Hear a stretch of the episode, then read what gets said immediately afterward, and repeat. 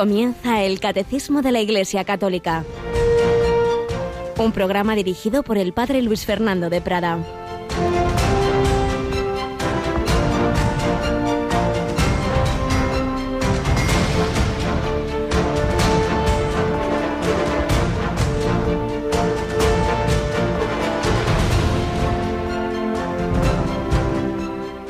Acudió a Jesús mucha gente llevando tullidos, ciegos, lisiados, sordomudos y muchos otros. Los echaban a sus pies y él los curaba.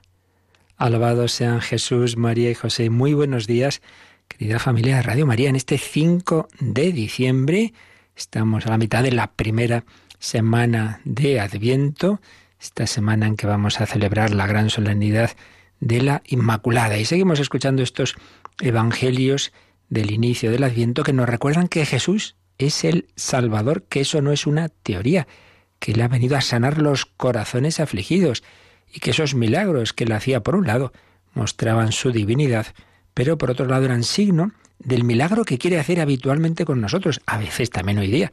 Dios hace auténticos milagros sobre las fuerzas de la naturaleza en el nivel material, pero ante todo el milagro que Él quiere realizar es espiritual, también nosotros somos ciegos, no vemos las cosas con los ojos de la fe, somos lisiados y paralíticos, no hacemos el bien que deberíamos por todas las esclavitudes que tenemos, por nuestra pereza, por, por tantos otros pecados, somos sordomudos, no escuchamos la palabra de Dios, no hablamos a los demás de Dios, no les decimos palabras que les ayuden, necesitamos ser curados. Y precisamente recordar que hemos comenzado ese año jubilar del corazón de Jesús, que tiene ese lema, sus heridas nos han curado. Y es también el tema que estamos tocando en el programa que esta noche cerrará la programación El hombre de hoy y Dios, sus heridas nos han curado. Y oíamos antes a Rocío anunciar que esta noche en ese programa tenemos una entrevista especial. Rocío, buenos días. Muy buenos días. Tú conoces a Dimitri Conejo. Sí, he escuchado su testimonio en directo una vez y bueno, eh, es espectacular, así que les recomiendo a todos los oyentes que se queden. Merece la pena quedarse a las 11 de la noche a escuchar ese testimonio de esa de sanación de un niño que fue abandonado. No voy a avanzar más, solo que Cristo le ha acompañado a lo largo de toda su vida y él ha sabido reconocer esas huellas del Señor en esos años de sanación de esas heridas. Así es. Bueno, podemos avanzar un poquito más. Un chico ruso cuyos padres estaban alcoholizados, no se preocupaban de sus hijos, los pobres hijos abandonados, mendigando para sobrevivir. Bueno, pues ahí empieza una historia muy dura con esas heridas que siempre marcan de la infancia y otras que vinieron después. Y sin embargo, pues iremos viendo cómo el Señor en su providencia ha ido sanando a este a ese niño y ya un joven. Lo hemos tenido en más de una ocasión en Radio María, pero el otro día ya tranquilamente a fondo una entrevista que vamos a poder escuchar en dos partes. Esta noche, dentro de, como os digo, de ese programa que los miércoles tenemos a las 11 de la noche, El hombre de Dios, escucharemos la primera parte en ese contexto de cómo el Señor va sanando nuestras heridas. En otro momento próximo podremos escuchar la, la entrevista toda ella seguida pero esta noche tenemos esa primera parte. Y es una llamada a todos nosotros. Jesucristo quiere sanar nuestras heridas. ¿Qué hay que hacer? Ponerse ante Él. Y vamos a ponernos ante Él, también lo decíamos ayer, pero lo recordamos, pasado mañana en nuestra capilla, Rocío. Sí, porque es primer, eh, perdón, víspera de primer viernes de mes. El jueves a las 11 de la noche les invitamos también a las 11 a unirnos en oración ante el Santísimo en la hora santa. Bueno, y ya que llevamos dos noches, no hay dos sin tres, porque el viernes nos vamos a otra vigilia, un poquito antes, eso sí, pero bueno, acabará también hacia las doce, ¿verdad? Nos vamos al Cerro de los Ángeles. Pues sí, esta vez va a ser a partir de las diez la conexión con el Cerro de los Ángeles, el corazón de Madrid, el corazón, perdón, el corazón geográfico de España, eh, para unirnos en la vigilia a la Virgen Inmaculada la vigilia de la Inmaculada, aquella que fue redimida también, pero de manera preventiva, a la que el Señor no ha tenido que sanar, porque la llenó de gracia, a la que ella siempre respondió, y así de gracia en gracia, la llena de gracia, es la que nos ayuda a los que en cambio somos pecadores. Santa María, tú eres Santa Madre de Dios, pero tú ruegas por nosotros pecadores. Una semana preciosa primera semana de Adviento, Jesucristo quiere sanar nuestras heridas, a Él vamos a acompañarlo en la hora santa mañana por la noche y Él nos va a mostrar a su Madre Inmaculada como el modelo para nuestra vida, para la Iglesia y María nos quiere ayudar a todos, que somos débiles, que somos pecadores, pero a todos nos quiere ayudar, pues que es Reina y Madre de Misericordia, como ha ayudado y sigue ayudando a tantos testigos de la fe, como estamos viendo en nuestra primera sección, pues ahora con, con esa historia del padre Soyentek, nacido en lo que entonces era Polonia, hoy Bielorrusia, pues seguimos escuchando el testimonio de este gran testigo de la fe.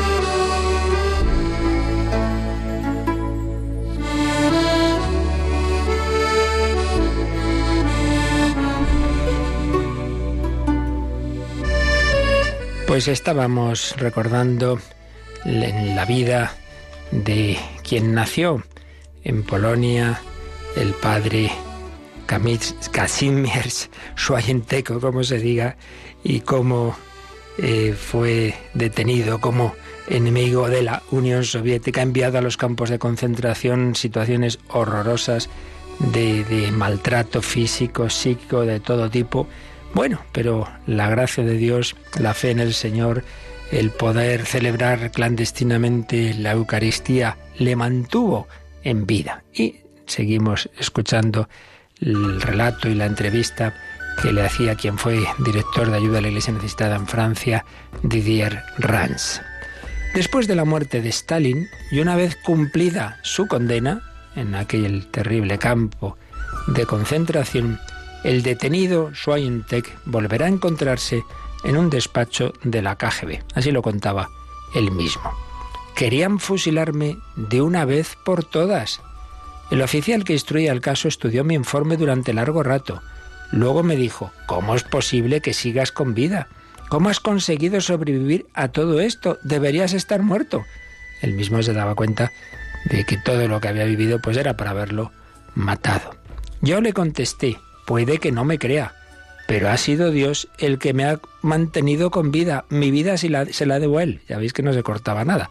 Ante un oficial soviético enemigo de la religión, ha sido Dios quien me ha mantenido con vida. Mi vida se la debo a él. Ignoro si el oficial era creyente. En cualquier caso me preguntó, ¿y quién es Dios? A continuación se sentó y empezó a escribir algo en mi informe. Yo me puse a rezar el Padre Nuestro y el Ave María mientras pensaba, ¿qué estará escribiendo? ¿Mi condena a muerte? ¿Más años en Siberia? Aquello duró una eternidad. Finalmente el hombre levantó la vista. Cuando me miró, sus ojos estaban llenos de dulzura y de compasión. Eres libre, me dijo, firma aquí. Enseguida me liberaron. Eso demuestra que efectivamente Dios quería mantenerme con vida. Tal vez la abuela del oficial o alguien de su familia era creyente, o él mismo, de niño.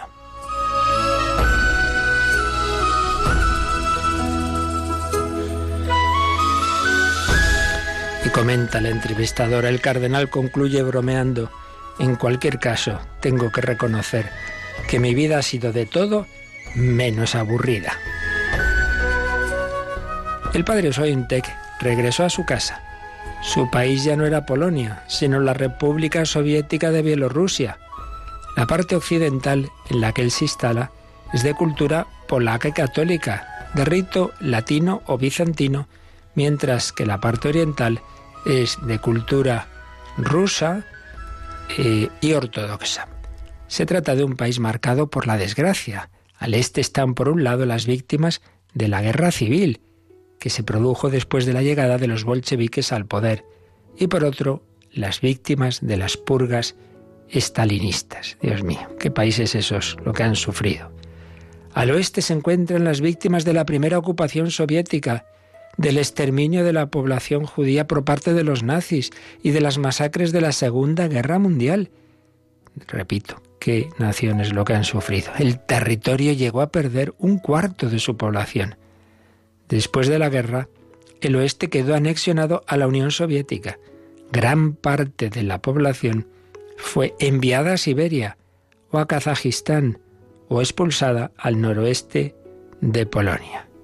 Cuando el padre Soyenteg regresa a su país, la mayoría de las iglesias están cerradas, no quedan obispos, y los sacerdotes que no pudieron huir a Occidente han muerto en el Gulag, están en la cárcel o no pueden ejercer su ministerio. El sacerdote se instala en Pinsk, la principal ciudad del oeste de Bielorrusia, la misma en la que se ordenó. Pero enseguida lo expulsan de allí y se ve obligado a instalarse en Ucrania, una Ucrania que recordemos todavía era parte de la Unión Soviética. Aún así, pronto consigue regresar a Pinsk en secreto y un domingo visita la catedral a la hora de la misa. Apoyado en una columna, el futuro cardenal observa escondido a los feligreses, una treintena de ancianas. Un anciano cojo, probablemente el sacristán, se ocupa de preparar el altar, colocando sobre él una casulla y los vasos sagrados. A continuación el hombre prende los cirios y hace sonar la campanilla, pero no aparece ningún sacerdote. En ese momento las ancianas se levantan y empiezan a leer las oraciones y las lecturas del día. Fijaos qué escena. No tenían sacerdote, pero recordaban las oraciones y esas ancianitas rusas, de las que se llegó a decir por aquellos hombres del Partido Comunista Soviético, que eran las enemigas de la fe, las que transmitían la fe, pensaban que cuando murieran se iba a terminar. La fe, pues no, la mantuvieron con sus oraciones. Y recuerdo que Juan Pablo II en uno de sus primeros documentos se hacía alusión a esas celebraciones en los países del este, los que ponían esos objetos sagrados y la estola del sacerdote que no tenían. Y se echaban a llorar esperando a que llegara un día ese sacerdote. Y aquí lo estaba contemplando la escena, ese sacerdote que ha sobrevivido al gulag, que llora en silencio, que no puede acercarse a celebrar la misa. Seguramente habría por ahí algún espía que enseguida lo detendría. Al final de esa celebración, el padre Soyentec se acerca a hablar con el sacristán, que le cuenta que el párroco fue arrestado hacía seis años y condenado a veinte años de prisión. Cuando el sacerdote revela su identidad, el sacristán llora de alegría. A partir de entonces, el padre Kazimierz Schoentek decide consagrarse a esa comunidad, decidió arriesgarse. Para ello solicita una autorización del gobierno. Está dispuesto a trabajar como sacerdote. Durante cinco años aguarda en vano esa autorización. Después de reenviar la solicitud, finalmente la obtiene. Aún se pregunta cómo lo consiguió. En efecto, cuando más tarde se abrieron, relata el padre, los archivos de la KGB, se encontró la siguiente nota sobre mí. Casimir Soyentek, que acaba de regresar a Pinsk, es un gran enemigo de la URSS. Ha pasado diez años en prisión antes de regresar a nuestra ciudad. Sabemos que quiere trabajar de sacerdote, hay que impedírselo a toda costa. Ofrecedle la dirección de una fábrica o de un colegio. Si se niega, registradle como sacerdote. Pero ante todo, conviene tratarle con mucha diplomacia.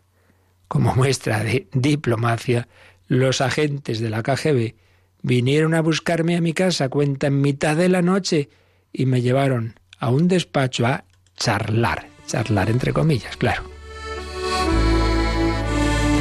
Allí los agentes le amenazan con enviarlo de nuevo al campo de Borkuta si no aceptaba su proposición. Yo dije, ¿a Borkuta? Pero si acabo de regresar de allí, no me da ningún miedo volver. Allí me encuentro como en mi casa. Pero recuerden una cosa, en la URSS hay tres tipos de ciudadanos. Los que han estado en Borkuta, los que están en Borkuta y los que estarán en el futuro. Muchos se encuentran en una de estas tres categorías. ¿Quién sabe si la vuestra no será la tercera? Madre mía, qué, qué entereza. Les vino a decir que también ellos podrían acabar en un campo de concentración. Es verdad, esas purgas que se daban en ese régimen comunista, pues hoy eras tú y mañana es el siguiente y, y así. ¿Qué tenía que perder? Nada. Finalmente los agentes cedieron y me registraron como párroco de Pinsk. Allí me quedé 37 años, 37 años desde la muerte de Stalin hasta Gorbachev y la caída de la Unión Soviética.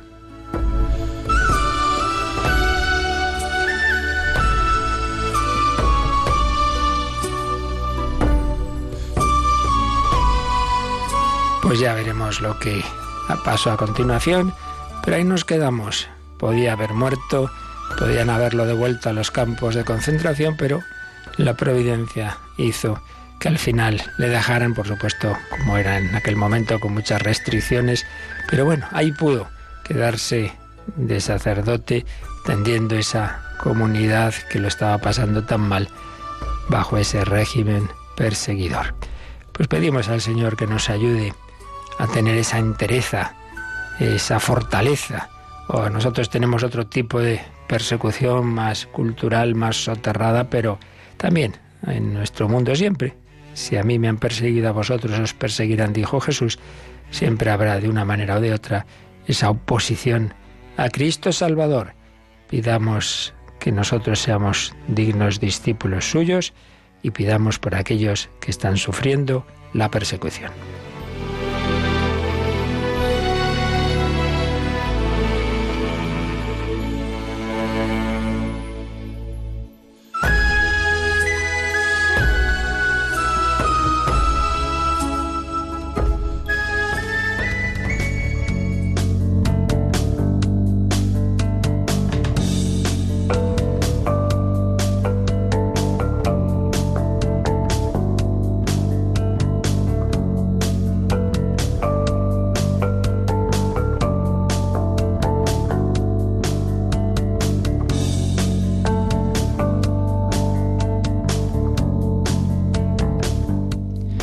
De la Iglesia, de la Iglesia fundada por Jesucristo, que está edificada sobre la roca de Pedro, sobre el cimiento de los apóstoles.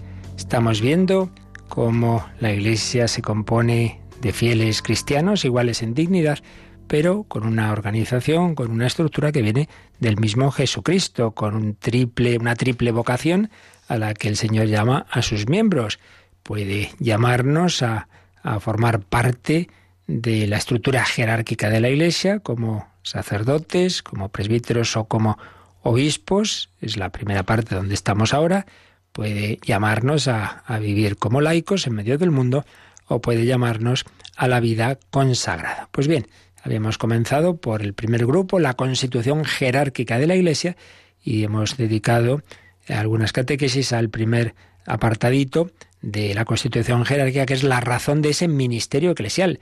Vimos cómo esto viene del Señor, que es el propio Jesucristo, el buen pastor, el que mm, prolonga su pastoreo a través de aquellos a los que él, aquellos a los que él eligió, los apóstoles y sus sucesores, los obispos, sus colaboradores, los presbíteros y diáconos. Vimos el carácter que tiene este ministerio, un carácter de servicio y un carácter simultáneamente personal y colegial. Es donde nos quedábamos. Y ahora ya entramos a ver un poquito con algo más de detalle cuál es esa jerarquía, eh, por encima ya de los sacerdotes, la jerarquía del colegio de los obispos y su cabeza, el Papa. Esto es importante porque es, en definitiva, el signo clave de distinción Mm, fundamental, luego vienen otras cosas, pero de distinción entre la Iglesia católica y las demás iglesias y comunidades cristianas, que nosotros creemos que viene del Señor, pues esta, esta estructura que es algo divino, que no es una manera de organizarse eclesiásticamente. Hay muchas cosas en la Iglesia que sí son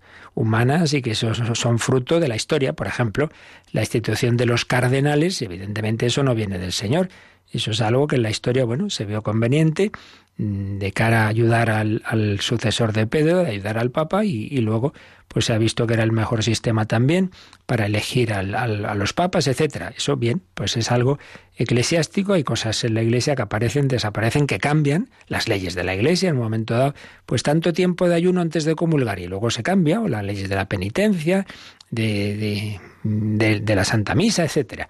Pero mm, otras cosas son no, del instituidas por la Iglesia como tal, sino que vienen del mismo Jesucristo. Y ahí está, pues, este, esta estructura de obispos, sucesores de los apóstoles, y del, y del Papa sucesor de San Pedro. Y es lo que vamos a ver a continuación, un apartado que se titula así, el colegio episcopal y su cabeza, el Papa. Y este apartado empieza con el número 880, así que Rocío, vamos con este 880.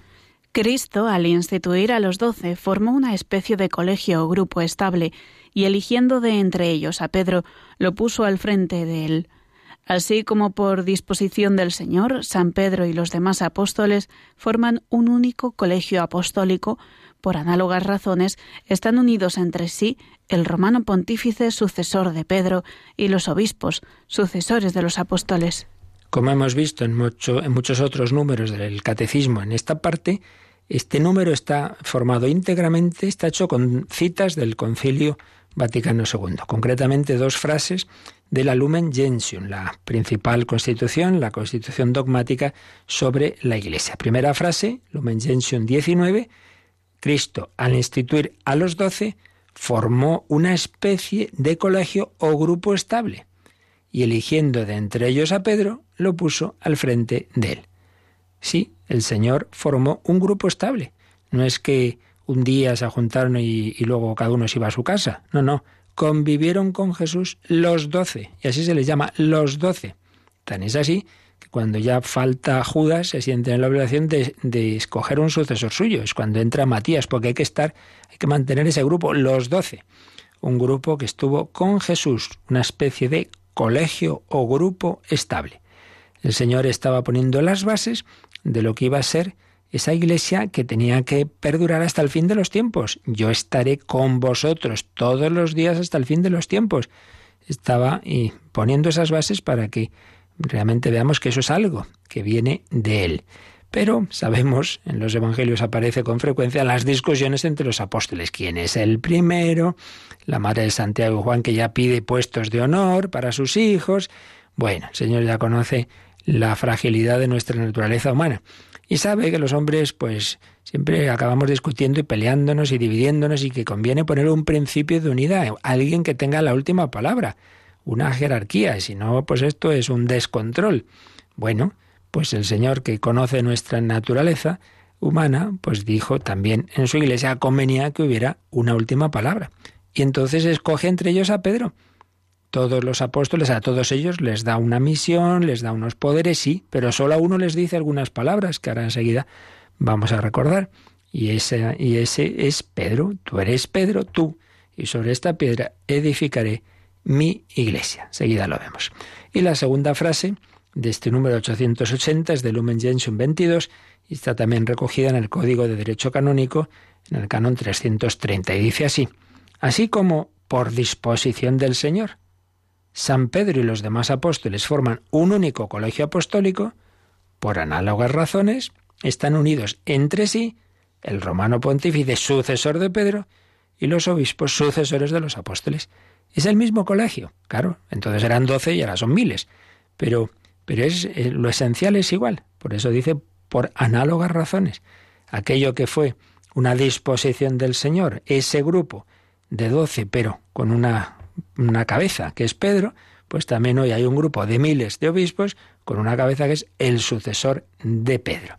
Y entonces el catecismo nos pone algún número marginal, vamos a leer uno de ellos, el 552, para recordarnos que ya habíamos hablado de, ese grupo de los apóstoles, cuando estábamos hablando del reino de Dios. Cristo anuncia el reino. Entonces se habló ahí de ese colegio apostólico y se habló de Pedro. Vamos a volver pues a ese número que nos recuerda esos textos del Nuevo Testamento sobre Pedro. 552. En el colegio de los doce, Simón Pedro ocupa el primer lugar. Jesús le confía una misión única gracias a una revelación. Del Padre, Pedro había confesado, Tú eres el Cristo, el Hijo de Dios vivo. Entonces nuestro Señor le declaró, Tú eres Pedro, y sobre esta piedra edificaré mi iglesia, y las puertas del infierno no prevalecerán contra ella. Cristo, piedra viva, asegura a su iglesia edificada sobre Pedro la victoria sobre los poderes de la muerte. Pedro, a causa de la fe confesada por él, será la roca inquebrantable de la iglesia tendrá la misión de custodiar esta fe ante todo desfallecimiento y de confirmar en ella a sus hermanos. Un texto, un número muy importante donde aparecen diversas citas del Nuevo Testamento. Ahora vamos a, repasar algunas de ellas, pero en primer lugar repasemos este mismo número que acabamos de, escuchar a Rocío. Primero se nos ha dicho que ocupa el primer lugar Pedro en, en el Colegio de los Doce. Vienen varias citas donde vemos que cuando el Nuevo Testamento enumera a los apóstoles, prácticamente siempre pone en esa enumeración el primero a Pedro. Nos dice también que Jesús le confía una misión única. Y claro, el gran texto, el más importante, es el de Mateo 16, quien dicen los hombres que es el Hijo del Hombre. Pedro responde, tú eres el Mesías, el Hijo de Dios vivo. Y, y Jesús a su vez le dice, y tú eres Pedro, y sobre esta piedra edificaré mi iglesia, y las puertas del infierno no prevalecerán contra ella, te daré las llaves del reino de los cielos. Por eso las imágenes de San Pedro, mucha frecuencia, por ejemplo, sabéis que en la plaza de San Pedro hay dos grandes imágenes ahí en mitad de la plaza, vamos, a dos, eh, como en dos focos de, digamos, de esa elipse, San Pedro y San Pablo. San Pablo se le representa con una espada, no porque fuera un militar, sino porque es la espada de la palabra de Dios, el gran evangelizador, el gran apóstol de los gentiles, y a San Pedro con las llaves.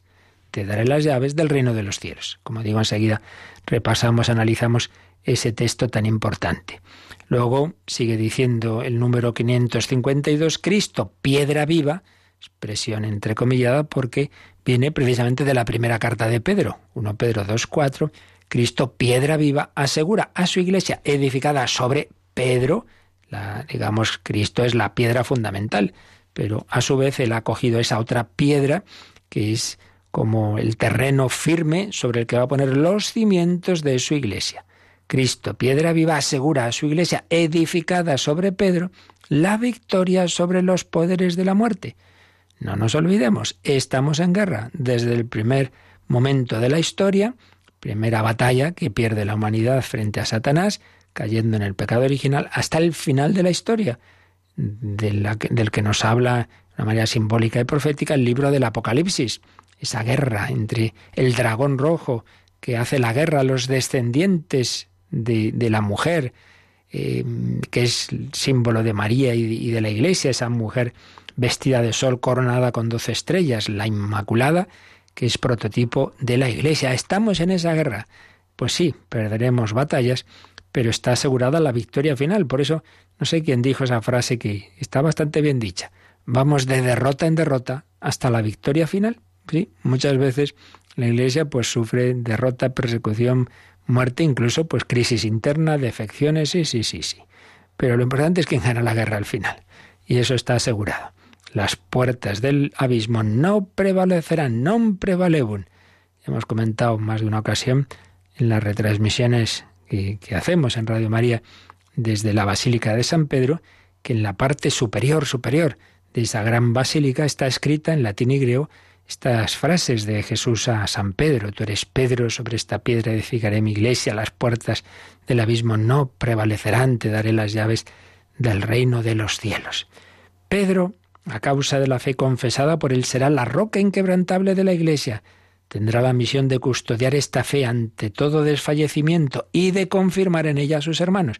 Esto hace alusión a otro texto que también ahora vamos a recordar. Pero antes de ello, vamos a dar gracias al Señor que sigue pastoreándonos a través de su iglesia. Es Jesús, es Jesús, el pastor, sí, pero el pastor pide pastores que se unan a él, que sean instrumentos suyos, pero a través de ellos realmente recibimos la voz, el alimento del buen pastor, el que multiplicó los panes en aquellas multiplicaciones que hizo, hoy multiplica su presencia, su palabra, su cuerpo que nos da en la Eucaristía, su perdón. El Señor es mi pastor.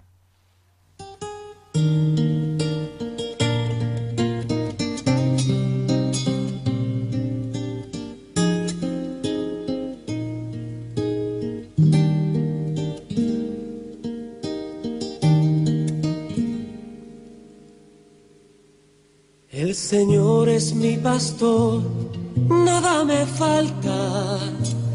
El Señor es mi pastor. El Señor es mi pastor, nada me falta. El Señor es mi pastor.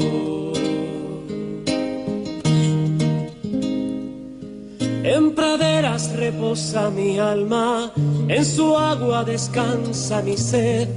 Él me guía por senderos justos, por amor, por amor de su nombre. Aunque pase por valles oscuros, ningún mal, ningún mal temeré.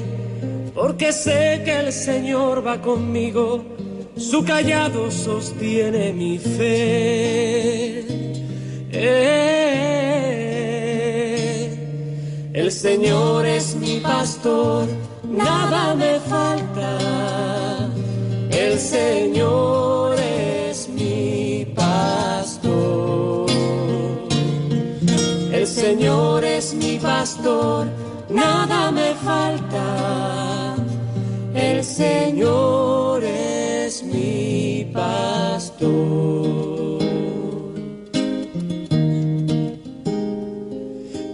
Preparas por mí una mesa frente a aquellos que buscan mi mal.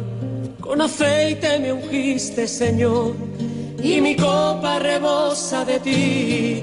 Gloria a Dios Padre Omnipotente y a su Hijo Jesús el Señor y al Espíritu que habita en el mundo por los siglos eternos. Amén.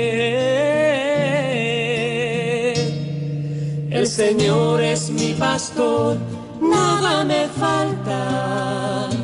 El Señor es mi pastor. El Señor es mi pastor, nada me falta. El Señor es mi pastor. El Catecismo de la Iglesia Católica en Radio María. El Señor es mi pastor, pero el pastor ha escogido a esos pastores humanos con nuestras debilidades, con nuestras flaquezas, como las que tuvo el primer papa, como las que tuvo Pedro. Pero a través de ese instrumento humano, pues el Señor sigue pastoreándonos. Vamos a seguir viendo esto. Pasamos al siguiente número del catecismo, el 881, que sigue hablándonos de Pedro. El Señor hizo de Simón, al que dio el nombre de Pedro y solamente de él, la piedra de su iglesia. Le entregó las llaves de ella, lo instituyó pastor de todo el rebaño. Consta que también el colegio de los apóstoles, unido a su cabeza, recibió la función de atar y desatar dada a Pedro. Este oficio pastoral de Pedro y de los demás apóstoles pertenece a los cimientos de la Iglesia se continúa por los obispos bajo el primado del Papa. Como veis en este número, pues va hace alusión a dos textos, de nuevo el que hemos dicho antes y que ahora vamos a, leer con calma, el de Mateo 16, pero también dice, eh, le entregó las llaves de, de la iglesia y lo instituyó pastor de todo el rebaño. Y ahí el texto es Juan 21, 15, 17 cuando Jesús resucitado se aparece tras aquella noche de pesca infructuosa junto al lago de Tiberíades y le dice a Pedro, pastorea mis ovejas, pastorea mis corderos. Luego vuelve a citar al, Vaticano II, al Lumen Gentium 22, diciendo que lo que le dice a Pedro, lo que ates en la tierra quedará desatado en el cielo, lo que desates quedará desatado, también se lo había dicho a todos los apóstoles, lo que atareis en la tierra. Entonces hay aspectos comunes que, que, reciben eh, la autoridad los apóstoles junto a Pedro, los obispos junto a su sucesor, pero hay aspectos, en cambio, específicos de Pedro. Y termina este número 881 diciendo que este oficio pastoral de Pedro y de los demás apóstoles pertenece a los cimientos de la Iglesia, es algo eh, que viene del propio Jesucristo. Y se continúa por los obispos bajo el primado del Papa. Los apóstoles unidos bajo Pedro, los obispos unidos bajo el sucesor de Pedro. Bueno, pues vamos a, leer ese texto tan importante. Vamos a usar la traducción del padre Manuel Iglesias. El Nuevo Testamento le ha hecho ya tres ediciones de este de, este nuevo de esta traducción que muchos dicen que es quizá la, la más fiel en cuanto que además en las notas nos pone con todo detalle cuáles son las palabras originales, etcétera. Y nos va a permitir analizarlo un poquito este texto, cuando Jesús dice, ¿y vosotros quién decís que soy yo? Mateo 16, 16, tomando la palabra Simón Pedro dijo, tú eres el Mesías, el Hijo del Dios vivo. Y Jesús le respondió así, estamos ya en el 17, feliz tú, Simón Barjona, porque no te lo reveló la carne y sangre, sino mi Padre que está en los cielos. Eso no ha sido porque tú seas muy listo, sino por una iluminación del Padre de Celestial. Y yo, por mi parte, te digo, tú eres Pedro, y sobre esta peña, ahora veremos por qué traduce así, y sobre esta peña edificaré mi iglesia, y las puertas de la morada de los muertos no podrán contra ella. Te daré las llaves del reino de los cielos, y lo que ates en la tierra quedará atado en los cielos, y lo que desates en la tierra quedará desatado en los cielos. Entonces, comenta el padre Manuel Iglesias este, estas palabras de Jesús, feliz tú, Simón Bar Joná, feliz tú, feliz eres, Simón Bar Joná, Simón o Simeón, nombre hebreo de persona frecuente en el Nuevo Testamento que significa el Señor escucha. Bar Joná es lo mismo que hijo de Jonás, a veces lo vemos traducido así, Simón hijo de Jonás o hijo de Juan, en Juan 1, 43. Entonces, comenta Padre Iglesias, que al pronunciar ese nombre con su apellido, Jesús los inutiliza, los deja anticuados. En adelante, con la misma importancia y fuerza que revisten en la Biblia los cambios de nombre, Simón ya no es Simón, es Pedro. Aunque, ciertamente, hasta la efusión del Espíritu Santo en Pentecostés, coexistirán en él el hombre viejo, el Simón de las negaciones en la pasión, con el hombre nuevo. Pues esto también nos enseña mucho, ¿no? Eh, el obispo, el sacerdote y el papa mismo, pues no deja de ser hombre como hombre débil que puede caer y, vaya que sí. La historia de la iglesia anda que no ha habido papas indignos, sí, pero a la vez el Señor garantiza que cuando actúan como papa en la suprema, en el supremo ejercicio de su magisterio, pues ahí es, Cristo el que hace que no nos equivoquemos, que, que, es Pedro en ese caso y no Simón.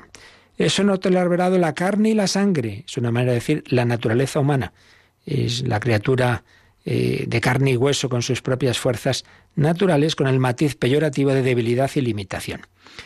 Eh, no te lo ha revelado la carne y la sangre, sino mi Padre. Y yo por mi parte te digo, tú eres Pedro y sobre esta peña edificaré mi iglesia.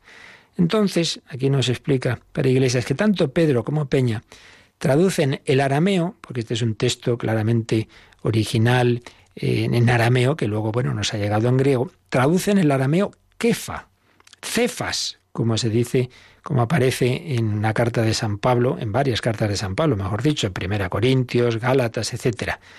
Em, kefa. El mejor equivalente griego sería Petra, es decir, roca, peñasco, no Petros, que significa guijarro. ¿Cuál es la diferencia?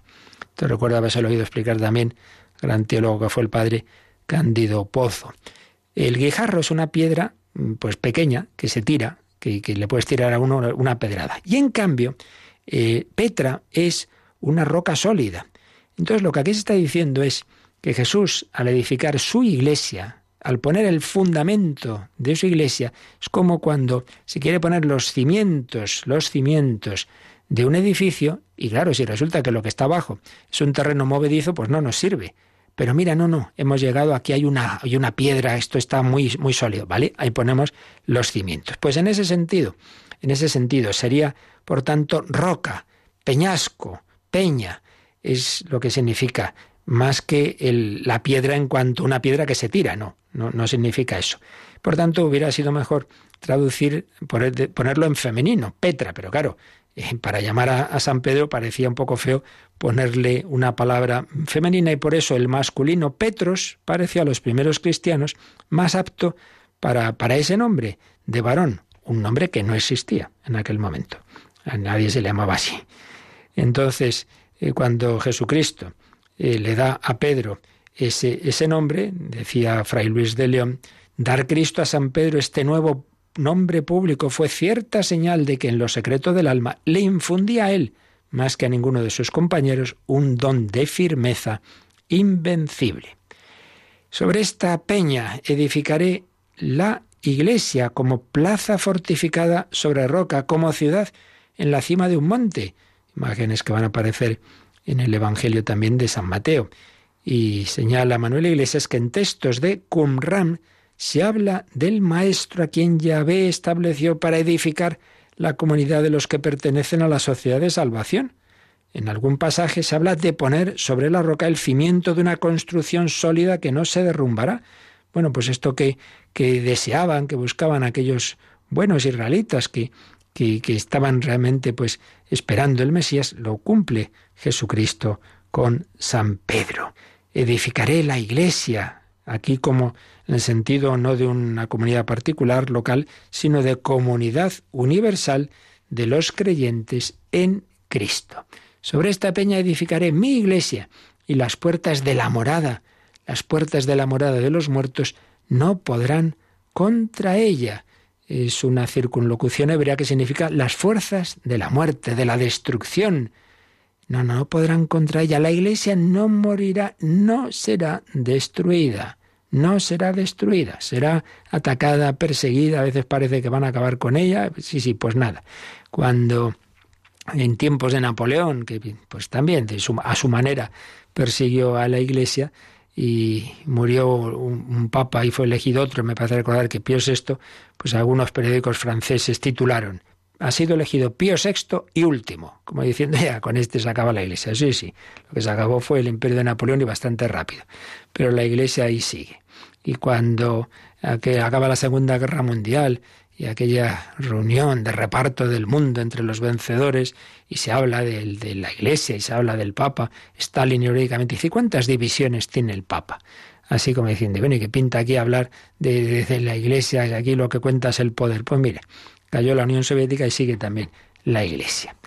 Te daré las llaves del reino de los cielos, las llaves, símbolo de poder, en el Antiguo Testamento y en el rabinismo, en particular del poder de enseñar, de adoctrinar.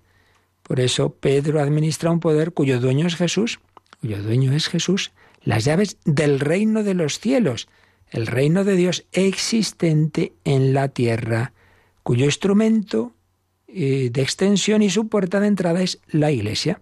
Jesús entregará a Pedro la suprema autoridad visible sobre su Iglesia, cuando ya Jesús no esté visiblemente, Pedro quedará haciéndolo presente y visible, con una presencia singular. Lo que ates, lo que desates. Es un semitismo típico en el mundo hebreo, entre los rabinos. ¿Qué significa lo de atar y desatar? Tiene un doble sentido. Eh, por un lado, significa declarar lícito o declarar ilícito en la doctrina esto es, esto sí es, grave, esto es, esto es pecado, esto no es pecado, declarar lo que es lícito o ilícito. Y también admitir o rechazar en la comunidad, diríamos incomulgar o excomulgar en la comunidad religiosa. Por tanto, incluye plenos poderes para absolver o para condenar.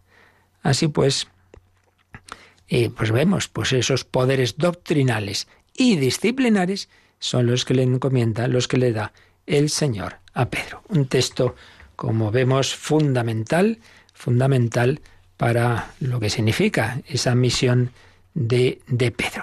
Luego hemos visto que estaba citado este, este otro de, de, al final del Evangelio de, de, San Juan, cuando se quedan hablando Jesús y Pedro, y le dice Jesús a Simón Pedro, Simón, hijo de Juan, ¿me amas más que esto? Sí, Señor, tú sabes que te quiero. Cuida mis corderos. Simón, hijo de Juan, ¿me amas? Sí, Señor, tú sabes que te quiero. Pastorea mis ovejas. Por tercera vez, Simón, hijo de Juan, ¿me quieres? Se entristeció Pedro porque le había dicho la tercera vez, ¿me quieres? Y sin duda recordaba las tres negaciones. Y le dice, Señor, tú lo sabes todo. Tú puedes comprobar que te quiero. Cuida mis ovejas. Encomienda del pastoreo universal sobre ese rebaño de Cristo. Pues es otro texto importante, aunque sin duda el más fundamental es el que hemos visto de, de Mateo, de Mateo 16. Y tenemos otro también importante, que es en la, en la, en la última cena, cuando Jesús eh, también le dice a Pedro, tú cuando te conviertas, cuando ya estés convertido, confirma a tus hermanos. Confirma a tus hermanos. Concretamente lo tenemos en Lucas 22, 31. Fijaos qué palabras. Simón, Simón, mira, el adversario, mayúscula, el demonio, el adversario os reclamó para cribaros como el trigo, pero yo acabo de pedir por ti para que no falle tu fe, y tú, una vez convertido, confirma o fortalece a tus hermanos. Cribaros, el adversario quiere zarandearos, zarandearos como se hace con el trigo cuando se criba confirma a tus hermanos. Fijaos, dice, yo acabo de pedir por ti para que no falle tu fe. Realmente, Pedro, cuando sus negaciones no es que le fallara, no es que dejara de creer, simplemente que tuvo miedo, tuvo miedo y entonces pues no se atrevió a confesar a Jesús y, y dijo, pues no, no, yo no conozco a ese hombre. Pues también, como decíamos antes, los papas, como hombres, pues siguen siendo eso, débiles, pecadores, se confiesan como todos los demás. Y por cierto, a veces hay personas que se creen que esto de la confesión pues lo inventaron los sacerdotes. Y recuerdo haber oído una persona cuando se enteró que también los sacerdotes nos confesábamos se quedó bastante perplejo. Digo, pues sí, claro. claro, hubiéramos inventado, a lo mejor hubiéramos dicho, los sacerdotes no necesitan. Pues no, todos necesitamos la confesión. Todos necesitamos recibir el perdón de Cristo a través de la persona que el propio Jesucristo ha establecido, a través de otro ministro de, de, su, de su misericordia, de, de el que, que, nos da también, en que se cumple también en él lo que ataris, lo que desataris. Bien, y vamos a analizar un poco de nuevo con, con calma estos textos, pero como se nos ha ido ya el tiempo, lo haremos ya el, el, próximo día. Vamos a dejarlo aquí. Vamos a agradecer al, al Señor que, que, no nos abandona y que Él guía a su iglesia.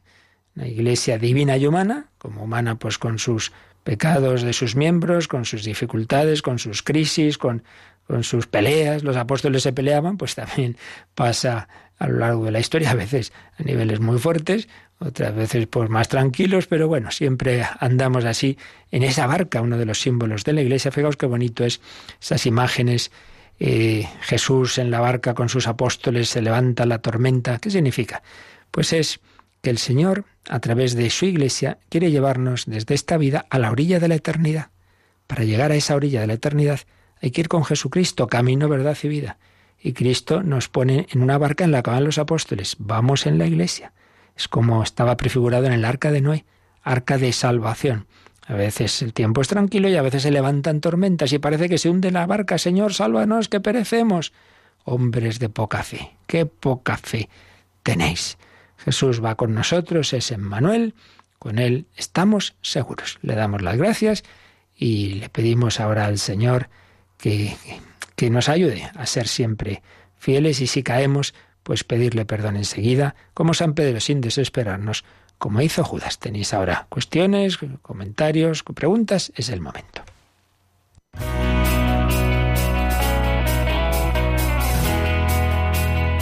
Participa en el programa con tus preguntas y dudas. Llama al 91005-9419. 91005-9419. También puedes escribir un mail a catecismo arroba. Catecismo arroba.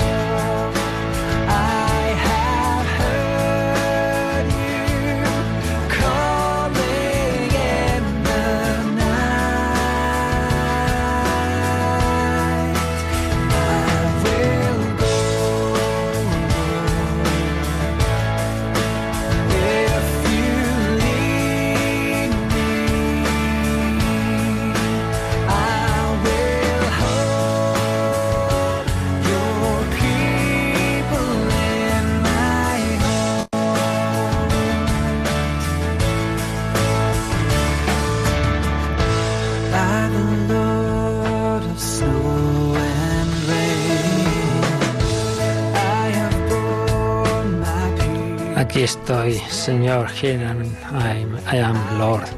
Nos escribían Antonia María. Quería preguntar sobre un tema que plantea la beata Ana Catalina Emmerich. Dice en esas visiones que esta, esta religiosa tuvo que Dios creó a los ángeles, estos lo adoraban, después creó el mundo, planteó crear a la Virgen María, eh, la Inmaculada dice que la caída de los ángeles fue por soberbia, porque no soportaron que una criatura mortal la crease superior a ellos. Entonces me pregunta sobre esta obra. Bueno, eh, la verdad es que personalmente no la conozco. eh, ya sabemos que algunas de estas visiones de esta santa inspiraron algunas escenas de la película La Pasión de Cristo de Mel Gibson. Al ser una persona beatificada quiere decir que en sus escritos no hay nada erróneo, pero mm, todo lo que son revelaciones privadas no hay obligación de creerlo. Puede, o sea, erróneo no es, pero hasta qué punto fue así que Dios le reveló, hasta qué punto eh, fue una cosa más suya, como cualquier persona religiosa puede escribir un, un tratado y, y cómo ve las cosas, hasta qué punto sí es de Dios, pero luego, bueno, lo relata con palabras que no son exactas. Si es con el, la Biblia, que es palabra de Dios, y muchas veces las traducciones pues nos hacen dudar, etcétera. Entonces, lo que hay, esa manera de expresarlo es correcta, podría ser así, eh, pero no hay por qué creer que ese pecado de los ángeles fue porque Dios les reveló que iba a crear a la Inmaculada por encima de Dios. Puede ser, puede ser. Pero no, ya decimos, todo lo que no sea doctrina enseñada directa explícitamente por la Iglesia, sino que son revelaciones aprobadas, quiere decir que lo que se dice no es contrario a la fe, pero tampoco hay obligación de creerlo. Como ya vimos al principio de explicar el catecismo, las revelaciones privadas ayudan, pero nunca eh, son algo obligatorio para la fe. Gracias por la pregunta, es siempre interesante. ¿Tenemos alguna llamada ahora, Rocío? Sí, Felipe de Madrid ha llamado para preguntar si la misa que siguió con Radio María el domingo por la tarde desde el Cerro de los Ángeles en la inauguración del jubileo le sirve a él, que está inválido y no puede salir de casa, para eh, obtener la indulgencia. Hombre, tendría, la verdad es que no puedo responderle ahora sí a bote pronto. Tendría que ver en qué condiciones se, gana esa, indulgencia, qué, condiciones se ha puesto para los enfermos. Normalmente, si se dice que una condición es, es comulgar, si existe una misa de comulgar, en principio, pues, pues claro, si esa es la condición, no se daría. Lo que pasa es que que claro, ya digo, hay que ver luego cómo se aplica esto a, a personas impedidas, enfermas, como su caso, que, que, no puede salir. Pero bueno, en cualquier caso, eh, lo que está claro es que hay bastantes otras formas también de ganar indulgencias plenarias, ¿no? Aunque uno no pueda asistir a. Aunque, por supuesto, siempre espero que pueda y que, esté atendido desde la parroquia y que, y que le lleven en, de vez en cuando la comunión. Entonces eso lo principal para las indulgencias plenarias siempre es la confesión, más o menos en 15 días, en torno al momento, ocho semanas antes, ocho semanas después, al momento en que se ha realizado el acto que sea, la confesión en ese entorno y la comunión. Entonces lo que sí es importante es eso, que, que pida el, el recibir la comunión y obviamente pues que no va a poder ir a misa, eso, eso, está claro. Pero normalmente lo que se habla en las indulgencias no es la misa como tal, sino la comunión, la comunión. Y, las oraciones. Pero en el caso concreto del año jubilar, ahora mismo no tendría que ver cuáles son las, las condiciones, pero bueno, eso que digo vale en general. Sí que a través de los medios de comunicación, por ejemplo, si sabemos, ahí sí consta que esa mm, indulgencia plenaria que dos veces al año eh, concede el, Papa, ¿verdad?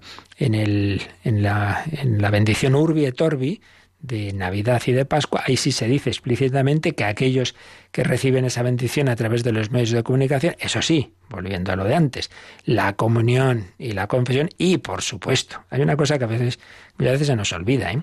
para ganar las indulgencias de, de modo total, por tanto, plenaria, hay algo implícito que es lo más difícil de todo, que es tener total rechazo, aborrecimiento, desapego de todo pecado.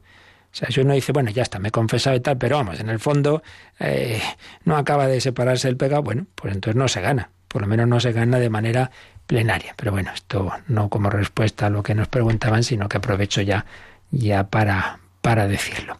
También teníamos un correo, bueno, en que nos pregunta Begoña, sobre las lecturas del Apocalipsis, si el canto del Magnificat es preludio o primicia del cántico nuevo que se nombra en el Apocalipsis. Hombre, no, el cántico nuevo es la manera de vivir nueva, el estilo nuevo del, cristiano, de, los santos, que evidentemente eso, bueno, sí, preludio, sí, en cuanto que, que María ya desde su concepción vive la vida nueva, la vida de santidad en ese sentido, sí, ¿no? Y luego dice, resuena el Magnífica desde el origen de la humanidad hasta su fin como campana en la cima de la montaña que puede ser escuchada en sus dos valles. Bien, todo esto son expresiones poéticas, bellas, pero no es una respuesta a decir, sí, esto es así, sino, bueno, son formas de hablar de cómo la Virgen María, pues ciertamente con la belleza de su vida, pues nos, nos está introduciendo en esa alegría, en ese gozo, en esa alabanza que debe ser la vida cristiana. Pues así se lo pedimos también en estos días de su novena. Os recuerdo que esta noche a las 11 os espero con esa entrevista a Dimitri Conejo, que a todos nos puede hacer mucho bien y que mañana por la noche tenemos hora santa y pasado la vigilia de la Inmaculada. Agradecemos a Rocío García su colaboración y pedimos al Señor para todos su bendición. La bendición de Dios Todopoderoso, Padre, Hijo y Espíritu Santo, descienda sobre vosotros. Alabado sea Jesucristo.